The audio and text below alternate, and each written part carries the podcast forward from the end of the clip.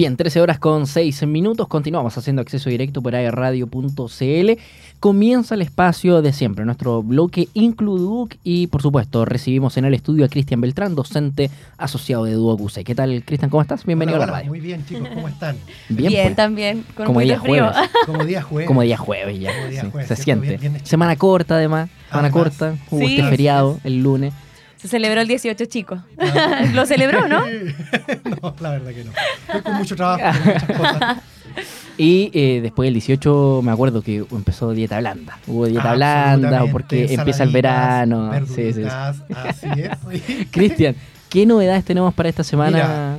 Oye, En muchas, inclusión. muchas novedades en relación a, a inclusión. Bueno, antes de pasar a nuestro invitado, eh, contar brevemente que la próxima semana, el jueves 20 de octubre, tenemos un seminario internacional sobre tecnologías para la inclusión. Sí. Bueno, como ustedes sabrán, yo he contado acá Sí. que eh, yo lidero un proyecto que se llama TAPI, Tecnologías Adaptativas para la Inclusión, y también hago acciones de divulgación, divulgación tecnológica con eh, fines de impacto social, principalmente ayudas tecnológicas para niños y jóvenes en situación de discapacidad. Y este seminario internacional es nuestra segunda versión. El año pasado lo realizamos, pero de forma 100% virtual. Y este año va a ser híbrido, porque los dos invitados internacionales, tanto de Argentina como de España, se van a conectar virtual, pero también vamos a ver expositores presenciales. Con una, con una mini feria también de recursos tecnológicos que van a estar a la entrada del foyer. Esta actividad se va a realizar en el auditorio de nuestra sede el próximo jueves 20 en la mañana. Está todo el público invitado, puede venir, si no puede venir presencial, se puede, puede Conectar. seguir el seminario a través del canal de YouTube SIT Duoc UC. SIT con doble T, SIT Duoc UC. Por ahí nos pueden seguir también. Y, y, claro, ya están dando vuelta algunos afiches a través de Así redes es. sociales, eh, con además con la participación de estos invitados internacionales. ¿eh? Invitados Sí, internacionales. de Argentina pues. y España que Y van a estar España, participando. Justamente, Gonzalo Nancer, de Argentina, él es ingeniero biomédico. Lleva, ¿no es cierto? Es un, muchacho relativamente joven, hace unos 4 o 5 años que se tituló de su carrera y desde ahí que él ha seguido y apasionado en desarrollos tecnológicos para eh, personas en situación de discapacidad. Y Joaquín Fonol, que es de España, él ya es una persona más adulta, lleva mucho tiempo, tiene mucha experiencia. De hecho, tiene un centro de recursos tecnológicos de bajo costo. Bien. Fíjate tú que con, con bajo costo, con, con elementos baratos, sencillos, tú puedes realizar adaptaciones tecnológicas para personas en situación de discapacidad. Para nosotros eh, es algo nuevo. eh, me atrevería a decir que, digamos, la inclusión a través de la tecnología, eh, que años debe llevar sin duda, pero a raíz y a propósito de eh, este, este confinamiento y todo el avance tecnológico por la pandemia, esto se ha ido masificando, pero de manera muy rápida. Eh, yo me acuerdo haber estado acá el 2019 cuando venía eh, la gente de la Teletón, que, que recordemos, ya, se, se aproxima esta fecha, ¿cierto? El 4 de noviembre. Exacto, 4 y 4 y 5 5 de de noviembre. noviembre. Eh, vamos a estar como radio también transmitiendo. Venían y nos contaban los profesionales que hacían eh, estas consultas y, y la telemedicina, la teleterapia, esto ya existía en el 2019 y ya lo tenían eh, implementado. Pero es verdad, eh, a veces hay que salir de la caja, ¿cierto? Porque es más simple de lo que parece.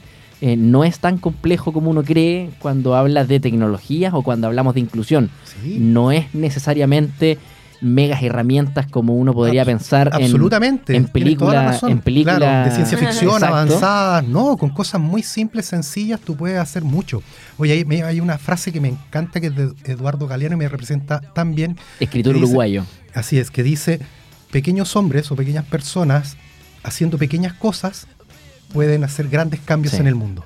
Sí. Y es absolutamente cierto. Sí. Bien, y para conversar también estamos, eh, recibimos eh, a nuestro invitado, Carlos Cordobés. Él es eh, psicólogo y también es una persona que está en situación de discapacidad, Así es. pero eh, que ha hecho de su vida, ¿cierto? A través de su profesión, eh, mucho, mucho más venidera para, para las personas en situación de discapacidad. ¿Qué tal, Carlos? ¿Cómo estás? Bienvenido a la radio. Hola, ¿qué tal? Un gusto estar ahí. Y sí, así es, tal cual como ustedes están diciendo en este momento. Eh, yo estaba pensando justamente en el concepto de tecnología. Que el concepto de tecnología habla de, de arte, de oficio. en, su inicio. Mm. Y muchas veces creemos que cuando hablamos de tecnología en, en temas de inclusión, en temas de discapacidad, hablamos de aparatos de, de, última generación, pero a veces incluso hasta un velcro puede ser una gran tecnología y un gran aporte para diferentes personas. Increíble, porque volvemos al, al, al, origen, digamos, y claro, el velcro, eh, mm. los juegos, pensando en niños, ciertos juegos adaptados para sus propias necesidades. En tu caso, Carlos, ¿cómo, cómo te toca? Eh, también entiendo que de manera más personal el tema de la discapacidad y, ligado a tu profesión, eres psicólogo.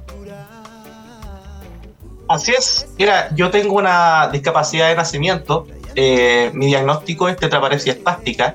Suena feo, suena grande. Mm. y lo es, en, lo es, pero creo que puedo decir que fui un afortunado. Eh, gracias a Dios no, no, me afectó como, como muchas veces suele pasar. La tetraparepsia espástica es una parálisis cerebral, ¿ya? Eh, que afecta a la corteza y, y, causa diferentes dificultades. Bueno, tetra, tetra viene de cuatro, ¿cierto? Quiere decir que es una parálisis que afecta a las cuatro extremidades del cuerpo, el brazo y pierna. Eh, sin embargo, en muchas muchas de las eh, ocasiones afecta también al tronco y al cuello. ¿ya? Entonces, eh, es una discapacidad bastante compleja que gracias a entidades como Teletón y, profesionales particulares, obviamente no tenían un, un, gran impacto más allá de, de otros casos que yo también he conocido y que justamente también tuvo una incidencia muy importante a la hora de escoger carrera. Eh, más allá de, de, lo que uno desea, más allá de, de, las capacidades, también eh, tiene que ver con el hecho de haber sido apoyado por muchos profesionales y querer también dar esa vuelta de mano. Carlos, bueno, venimos, venimos saliendo, ¿cierto?, de, del día de... Eh, el Día de la Salud Mental. Mm, me, está, acordando el, concepto, claro. Y, que lo, dijimos acá el martes, que el Día de la Salud Mental debería ser como el Día de la Madre, como el Día del Padre, ¿cierto? Que uno dice todos los días, ¿ya? Por lo importante que es. Me imagino que, como adolescente, Carlos, eh, te habrás cuestionado también el, no sé, la condición en la que te encontraba. Eh, porque sabemos, la adolescencia también uno se pone más vanidoso, empieza a cuestionarse cosas, a darse cuenta de, de, temas que son como súper importantes. Empiezas a buscar y a definir tu identidad, tus grupos. y es una etapa súper importante Exacto. En la vida. Y, y, estoy tratando de pensar por qué psicología como, como carrera para poder estudiar. Bueno, eh, fue una, una decisión bastante pragmática, por decirlo de alguna forma. Eh, debido a que es una carrera que uno puede también ejercer eh, con baja movilidad. O sea, si hablamos de un abogado, tendría que moverme en, mucha locomoción. Yo actualmente eh, me muevo a través del, vehículo de mi madre. Yo traté de, manejar, pero no pude. Incluso cambiaron el vehículo de mecánico a automático para ver si, si podía. Y aunque con un amigo estuve ahí intentando, intentando mucho, eh, no, no, lo conseguí eh, al nivel que yo esperaba, es decir, para ser una persona, eh, para no ser un riesgo en, el, en el conducir. Por el tema de que justamente mi discapacidad afecta a la velocidad del movimiento. Entonces, si bien es cierto, podía acelerar, podía frenar, eh, si se me cruzaba un perrito o una persona, obviamente no, iba a alcanzar a dar el freno y esa fue una decisión que, que, tuve que tomar. Yo soy una persona que no muchos, no muchos obstáculos eh, me son ocasión para rendirme, pero eh, esa fue una, una ocasión en el sentido de que más allá de ser un, desafío personal, tuve que hacerlo por un bienestar de otras personas también. Mm. Entonces, pero sí, volviendo al tema de, la, psicología, justamente fue por una decisión pragmática de poder elegir qué cosas podía hacer. Yo tenía harta, hartos deseos de estudiar leyes, me gustaba mucho, también eh, informática, eh, pero eh, evaluando la- las posibilidades de proyección eh, de carrera, pensé de que mi carrera también me iba a significar una alta probabilidad de, lograr objetivos, de lograr proyectos que estoy logrando, justamente. Ahí, quiero volver contigo, Cristian, porque lo hemos conversado acá, en, este espacio del Includoc.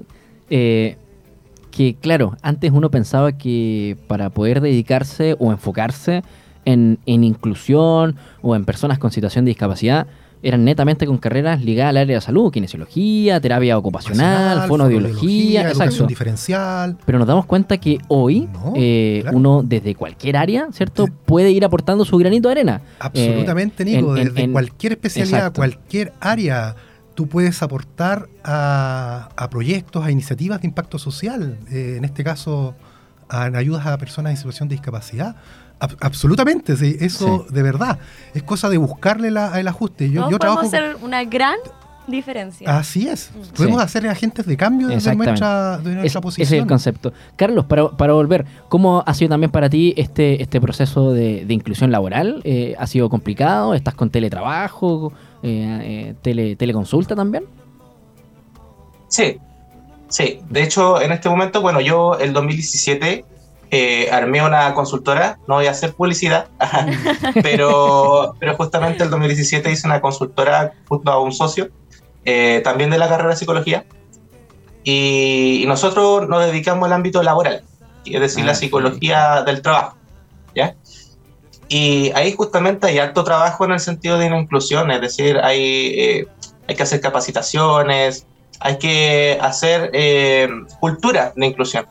Y eso es un tema que en Chile y en todo el mundo en este momento se está trabajando harto, de, de que la base de, toda esta, de todo este tema es la cultura de la inclusión, más allá de hagamos una acción específica, sino que cada acción eh, esté enfocada en ello. Entonces, claro, actualmente yo estoy eh, trabajando con teletrabajo, bueno, de, como, con- como consecuencia de mi discapacidad, yo, yo tengo una dificultad en mi pierna anualmente más o menos, en donde tengo una- un problema en mi pierna eh, derivado de una operación que tuve y me tiene con teletrabajo, pero eso no, no quiere decir de que yo el resto del año estoy con, con dificultad para hacerlo presencialmente. Ah, perfecto. Justamente estoy en ese sentido en este tiempo. Mira, me quiero detener con lo que decía, ¿cierto? Eh, eh, ligado netamente a, lo- a la inclusión laboral. Sabemos que hay una ley que eh, es mínima, con esta cuota del 1%, Mm. ¿cierto? Eh, que sin duda podría ser mucho más. Y, y- y bueno, acá yo lo he conversado abiertamente, ¿cierto? Eh, mi mamá es una persona que está pers- pensionada por, por invalidez, ¿cierto? Con un 50% de invalidez. Eh, por eso también me toca mucho respecto a lo, a lo de inclusión. Quiere volver a trabajar. ¿ya? Eh, tuvo una entrevista laboral. Con tele, teleentrevista, podríamos decir. ¿sí? Entonces, la psicóloga le dice, ¿hay algo que me quieras contar? Bueno, tengo esta, eh, Esta eh, discapacidad. esta discapacidad, ¿cierto? No te preocupes, o sea, como ni siquiera es necesario mencionarla, no, no, no tiene por qué eh, Ser un limitante. Ser, ser una limitante para, Mm. para el trabajo que, quiere, que quieres realizar. Esa respuesta, sin duda que se puede repetir en, en muchas, muchas entrevistas de trabajo. Que, tu condición, que tu discapacidad, el, el momento por el que estés pasando no sea un limitante, ¿cierto? Para poder cumplir con, con tu trabajo, eh, con tu oficio, con tu profesión, ¿cierto? Y, y te puedas desempeñar. Si todavía eh, te sientes con ánimo, con las ganas, si tienes la energía para poder trabajar, vivir, entre comillas, este estrés, que, que esta presión laboral, no debería ser una limitante. Eh, me, eso, eso, eso me, ¿sabes qué? Me dio esperanza, eh, me dio gusto por porque lo recibió ella también como, como algo esperanzador también para un proceso de reinclusión, podríamos decir, Sí. eh, laboral. Así es. Y que me imagino para las personas más jóvenes tiene que ser aún más difícil. Sí, tienes toda la razón. Bueno, Carlos. Carlos, eh, además de, ser tú, ¿no cierto?, un profesional de la psicología y tener esta consultora con un socio, yo tengo entendido que tú además con otro grupo de psicólogos amigos también desarrollan actividades de, de impacto social, ¿no es cierto? Y ligadas a la tecnología. ¿Podrías contarnos un poquito esa, esa otra faceta tuya? Así es. Estamos haciendo un proyecto eh, bastante entretenido, bastante innovador, eh, que tiene netamente eh, la base de, y el espíritu de eh, tomar herramientas desde el área de la música y nuevas tecnologías para el aprendizaje, para el desarrollo de capacidades, de habilidades. Y esto no solamente al área de, discapacidad, sino que a toda área, a nivel universal. Como se habla mucho actualmente del diseño universal, nosotros estamos con un proyecto en, eh, de capacitación que justamente eh, va de la mano con esto de la inclusión, porque eh, ayuda mucho a personas, ejemplo, con discapacidades del espectro autista, eh, de déficit atencional y todo este tipo de, de trastornos que, que suelen ocurrir y, y otras discapacidades que también están asociadas, eh, que pueden tratarse de, de forma bastante innovadora a través de, de la música. La- sabemos que la música es una vía que nos gusta a todos. O sea, es muy difícil a alguien que nos diga, yo no escucho música. Sí. ¿Ya? Eh, y si, bueno, si escuchamos a ese alguien, podemos sa- pensar dos cosas, o, o extraterrestre, o quizá, eh, no sé, eh, tiene algo con la música, pero el punto es que a todos nos gusta, ya sea eh, diferentes estilos, diferentes volúmenes, y justamente a las personas con espectro autista eh, tienen dificultades con la música y tienen dificultades con los ruidos, tienen dificultades con, con los agudos, ¿ya? Hay personas que no necesariamente tienen trastorno y han quedado eh, un poco traumatizadas con el tema de los terremotos en nuestro país y que cada vez que escuchan graves, muy fuertes, sienten de que va a temblar Mm, porque está claro. asociado en su mente. Entonces, eh, nosotros queremos trabajar ese tipo de, de cosas y, y- y muchas, muchas cosas más eh, en base a eso, en base a la vía auditiva y ocupando nuevas tecnologías que son bastante innovadoras. Me, me es difícil un poquito comentártelo eh, de una forma que no sea visual, pero son eh, tecnologías que también cumplen con el tema de ser sustentable, es decir, eh, que toda persona pueda hacerlo en sus casas, que cualquier persona, colegios, pues tengan acceso total a este tipo de aparatos que puedan generar un apoyo a nivel tanto de rehabilitación como de tratamiento de diferentes dificultades de la vida. Interesante, interesante tema. Bueno, eh, Carlos, yo te quiero agradecer, ¿cierto?, por tu tiempo, por esta, esta resiliencia que has tenido también eh, para poder sacar adelante una carrera, dedicarte también y, y ser un líder también en, en cuanto a emprendimiento. Una, una y- agente de cambio. Exacto, Carlos, efectivamente Esa es, es la un palabra, agente de un agente de cambio. Y, y- y qué más significativo que una persona que tiene una condición de discapacidad trabaje también en desarrollos tecnológicos a través de la música Exacto. para apoyar, para ayudar a otras personas eh, también en situación de discapacidad. Sí, ya, ya para el cierre, ¿cierto?, de, de nuestro bloque de Includoc, volvemos a lo mismo. Para ser agente de cambio no es necesario grandes herramientas. No, para. No es necesario grandes herramientas. Tener la voluntad. Ni tampoco grandes Sí. conocimientos. Que de Es repente solamente sí es querer necesario. y Es querer, hacerlo. Es querer y hacerlo. Exacto. Exacto. Oye, le quiero agradecer a Carlos y como siempre, Cristian Beltrán. Eh, reiteramos, ¿te parece la invitación para la el próximo invitación. jueves? Próximo jueves 20 de octubre en el auditorio de nuestra sede, en la segunda versión de nuestro seminario internacional de tecnología eh, para la inclusión, con invitados internacionales de 9 a 1. Y los que no se puedan venir presencial pueden seguirnos a través del canal de YouTube SIT con doble T, SIT Duoc UC. Perfecto. Perfecto. Invitación más que hecha, como siempre. Cristian Beltrán, docente de Duoc UC. Gracias por acompañarnos en este Inclu Duoc.